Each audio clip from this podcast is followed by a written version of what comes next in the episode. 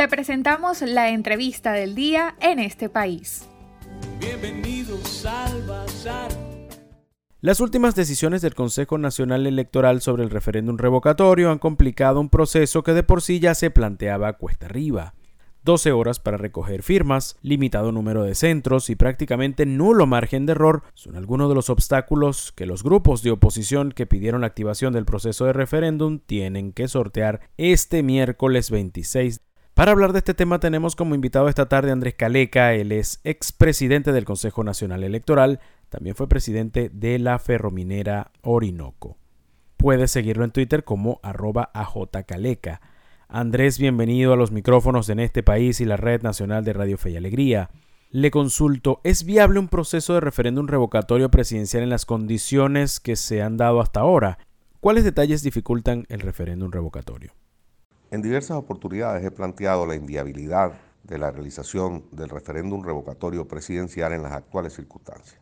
Dos son los grandes aspectos que habría que tratar, uno en el, en el plano político y en el plano técnico electoral en el campo político del asunto, lo más relevante es señalar que esa figura constitucional está inscrita en la constitución vigente, a solicitud, por cierto, de Hugo Chávez Frías, es una figura que carece de sustento legal. La constitución misma, en el artículo, extenso artículo que habla de los referéndums revocatorios, remite a una ley que debe ser desarrollada por la Asamblea Nacional para regular su funcionamiento. Esa ley nunca se hizo.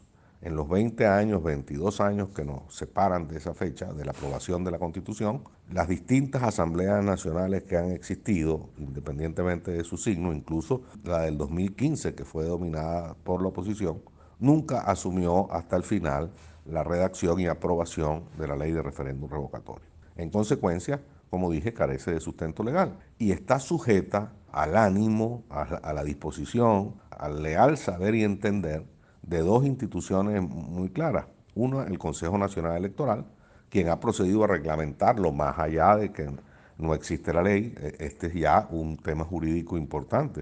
Es decir, el, el Consejo Nacional Electoral tiene sí facultad de reglamentación de leyes aprobadas por la Asamblea Nacional. Pues el Consejo Nacional Electoral se ha aprobado a sí mismo la tarea de reglamentar los referéndums sin que haya ninguna ley. Eso jurídicamente es bastante discutible. Y la otra autoridad que pudiera incidir en el asunto es el, la sala electoral del Tribunal Supremo de Justicia, que también pudiera salir dentro de estas arbitrariedades de este país a reglamentar el referéndum revocatorio a pesar de que no existe una ley de referéndum revocatorio.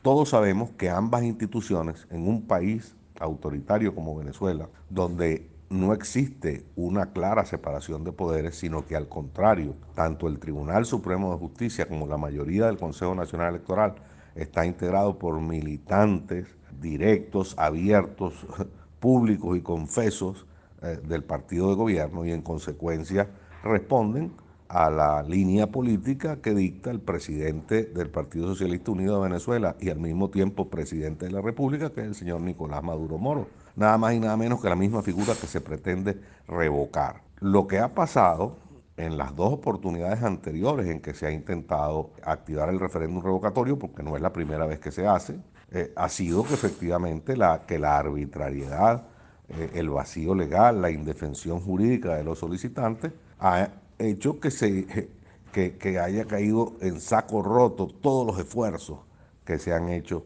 para convocar el referéndum revocatorio. Y no solo eso, sino que en la primera oportunidad que se intentó, eh, la lista de firmantes que solicitaban el referéndum revocatorio dio origen nada más y nada menos que a la célebre y triste eh, lista Tascón, que significó y sigue significando un instrumento de persecución de un conjunto de más de 4 millones de venezolanos que firmaron en esa oportunidad, persecución por parte del Estado. Entonces, pensar eh, en la segunda oportunidad, por cierto, que se intentó el referéndum revocatorio, que fue en el año 2016, a pesar de que se habían reunido todos los requisitos en estas firmas, etcétera, tres tribunales de provincias sin ninguna autoridad judicial para ello eh, decidieron anular las firmas de una cantidad de, firmantes, posiblemente con razón, es decir, posiblemente infiltraron el grupo de firmantes para que eh, falsificaran allí firmas o falsificaran identidades y basándose en eso, el Consejo Nacional Electoral sencillamente suspendió el referéndum revocatorio.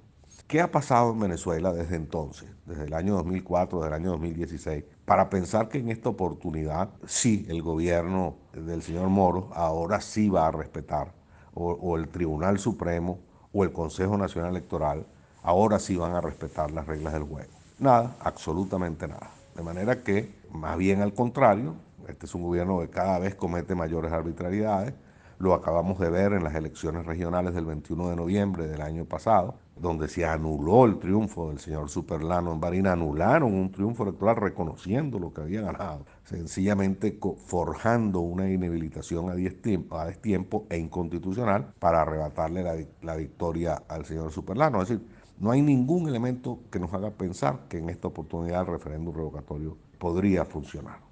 Hay un grupo de la oposición que apuesta por el revocatorio y otro que piensa que debe planificarse mejor para las elecciones presidenciales del 2024. Al margen de esto, ¿usted ve alguna estrategia clara en ambos sectores? ¿Qué le recomendaría a la oposición en este momento en el que nuevamente se encuentra ante una encrucijada? Una de las carencias fundamentales de la oposición venezolana en este momento, de la cual yo formo parte, por supuesto no me sustraigo de esta reflexión, es la inexistencia de coordinación entre sus integrantes, lo que ha conducido a una división muy importante de la oposición venezolana que se notó, por ejemplo, en las elecciones del 21 de noviembre. El universo opositor, no madurista, no chavista, en las elecciones del 21 de noviembre pasado, eh, más la adición de la elección repetida de Barina, suma más número de votos que los que obtuvo el Polo Patriótico y el Partido Socialista Unido de Venezuela, del gobierno. Y sin embargo, el PSUV controla 19 de las, de las 23 gobernaciones y alcaldía metropolitana de Caracas que estuvieron en juego, gracias a la división opositora esa división por falta de coordinación, por falta de coordinación funcional, organizativa y tan importante como eso, por falta de coordinación estratégica de la oposición. Eh, la oposición venezolana viene dando tumbos en el diseño de una estrategia para enfrentar al gobierno de Maduro en los últimos por lo menos 10 años.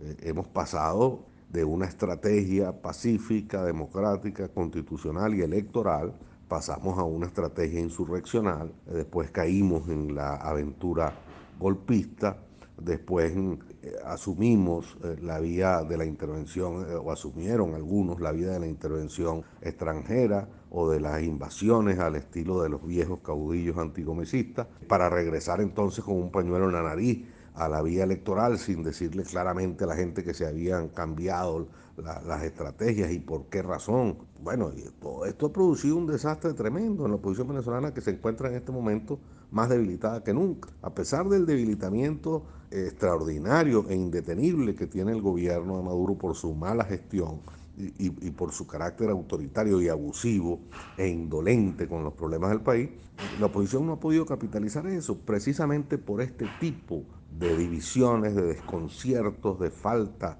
de unión funcional y estratégica, como dije. Fíjate, en este momento, el referéndum revocatorio lo promueve un grupo de opositores, sin que haya consensuado eso con las partes integrantes de la oposición, sino con todas, a veces es imposible con todas, pero por lo menos con las partes más importantes de la oposición venezolana. Pues no, este es un grupo de ciudadanos, muy respetables, por cierto, eh, algunos los conozco incluso personalmente, no, no puedo presumir ninguna razón oscura detrás de esto, pero que han asumido ese derecho constitucional, digamos a título casi personal. Han creado una organización específica para eso, más allá de los partidos, sin tomar en cuenta a los partidos, a las alianzas existentes, ni a la Alianza Democrática, ni, ni al llamado G4, ni a otros movimientos políticos importantes de la oposición venezolana. Fíjate tú, María Corina Machado, por otro lado, mientras estos piden un referéndum revocatorio, María Corina Machado y su partido 20 de Venezuela, con el apoyo de algunas otras figuras de la oposición, entonces promueven por su cuenta la idea de, un, de unas primarias de la oposición, sin participación del CNE, que esa es la solución, eh, unas primarias de la oposición para elegir el líder de la oposición. Y así cada quien inventa un juego distinto, ¿no? Así no vamos a ninguna parte. Eh, entonces el referéndum revocatorio forma parte de, de, de una estrategia, debe, debe formar parte de una estrategia. Pues no, aquí está un poco en el aire. Una vez más, la oposición venezolana, como se dice vulgarmente, tirando flechas. Les recordamos que estamos conversando esta tarde con Andrés Caleca, expresidente del Consejo Nacional Electoral. En un principio parecía que con la eliminación del 1% de las firmas, el CNE buscaba flexibilizar el proceso de aprobación del referéndum. Incluso, políticos como Chugo Torrealba declararon que parecía que el gobierno quería meter a la oposición en lo que denominó un callejón. ¿Usted cree que por alguna razón el gobierno buscó aligerar o impulsar la petición de un revocatorio? Yo no creo que el gobierno esté tratando de impulsar el referéndum revocatorio. No lo veo de ninguna manera. Si bien es cierto que en un primer momento, cuando tres organizaciones acudieron al Consejo Electoral para solicitar el referéndum revocatorio, este fue aceptado de manera inmediata prácticamente y se eliminó un requisito previo que eh, establecía el, el, reglamento vigente, fíjate tú, de nuevo, una absoluta discrecionalidad, ¿no? cambiaron el reglamento que estaba vigente sin anunciarle a nadie, que era que la solicitud tendría que hacerse respaldada con el 1% de firmas de ciudadanos inscritos en el registro electoral, es decir, algo más de 200 mil personas. Si bien es cierto que hicieron eso, detrás de eso hay una, hay una intención más bien obstruccionista. Acuérdate que una de las organizaciones eh, y la primera que reconoció el Consejo Electoral como, como la que encabeza la solicitud de referéndum, no es para nada confiable, no es una organización de oposición, es de dos personas eh, de los teques eh, que juegan, una especie de esquiroles que juegan para el gobierno y juegan para la oposición, juegan para el mejor postor y que fueron reconocidas por el CNE como los solicitantes del referéndum eh, y, que, y que tienen en su poder, digamos así, la posibilidad de, desactivar la convocatoria. Precisamente para darle viabilidad a esa organización es que se ha quitado, a mi juicio, ¿no? Eh, pensando mal, pero como dice la conseja, piensa mal y acertarás, sobre todo con este gobierno. Por eso mismo que se quitó el requisito del 1%, para favorecer a estos eh, dos traficantes de la política que han firmado allí Le agradecemos al expresidente del Consejo Nacional Electoral y también de Ferrominera, Andrés Caleca, por su participación en nuestra entrevista de esta tarde. Para conocer más del programa en este país, visita nuestras cuentas en redes sociales, en Twitter e Instagram como arroba en este país radio, en Facebook en este país programa radiofónico y en la página web en estepaís.info.